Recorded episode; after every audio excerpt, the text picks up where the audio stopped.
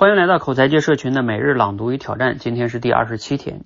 没有人是完美的，这个道理啊，谁都明白。但并不是呢，所有人都会接受这一点。不管是焦虑也好，强迫症也好，还是抑郁症也好，这些问题背后的共通点就是不允许自己犯错。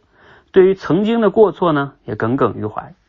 不能够接纳自己问题的人啊，认为生命的常态就是完美，做不到完美就是一种失败。这看起来啊很上进，甚至很励志，但过度追求的话呢，其实是一种不成熟。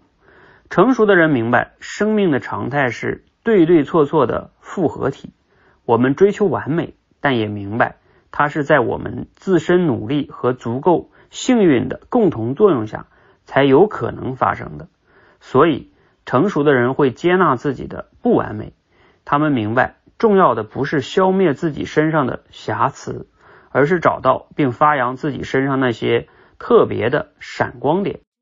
相对于不切实际的完美，事前尽力，事后接受，然后不断提升自己，这种渐进式的成长才是更为重要的事情。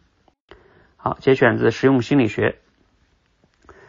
呃，今日的思考与挑战呢，是你平时是一个过于追求完美的人吗？看完今天的短文啊，给你带来哪些启发和思考呢？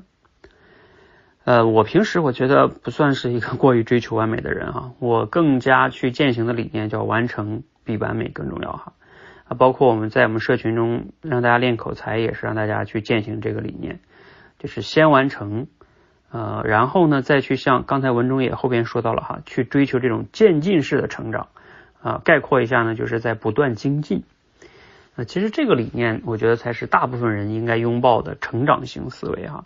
就是我们无法一下子达到一个完美的状态，但是呢，通过持续的改进、精进，慢慢的可能会越来越好，越来越精进，也许会趋近于完美哈，可能永远也达不到完美。但这个呢，往往是我们要去达到的一种思维模式吧。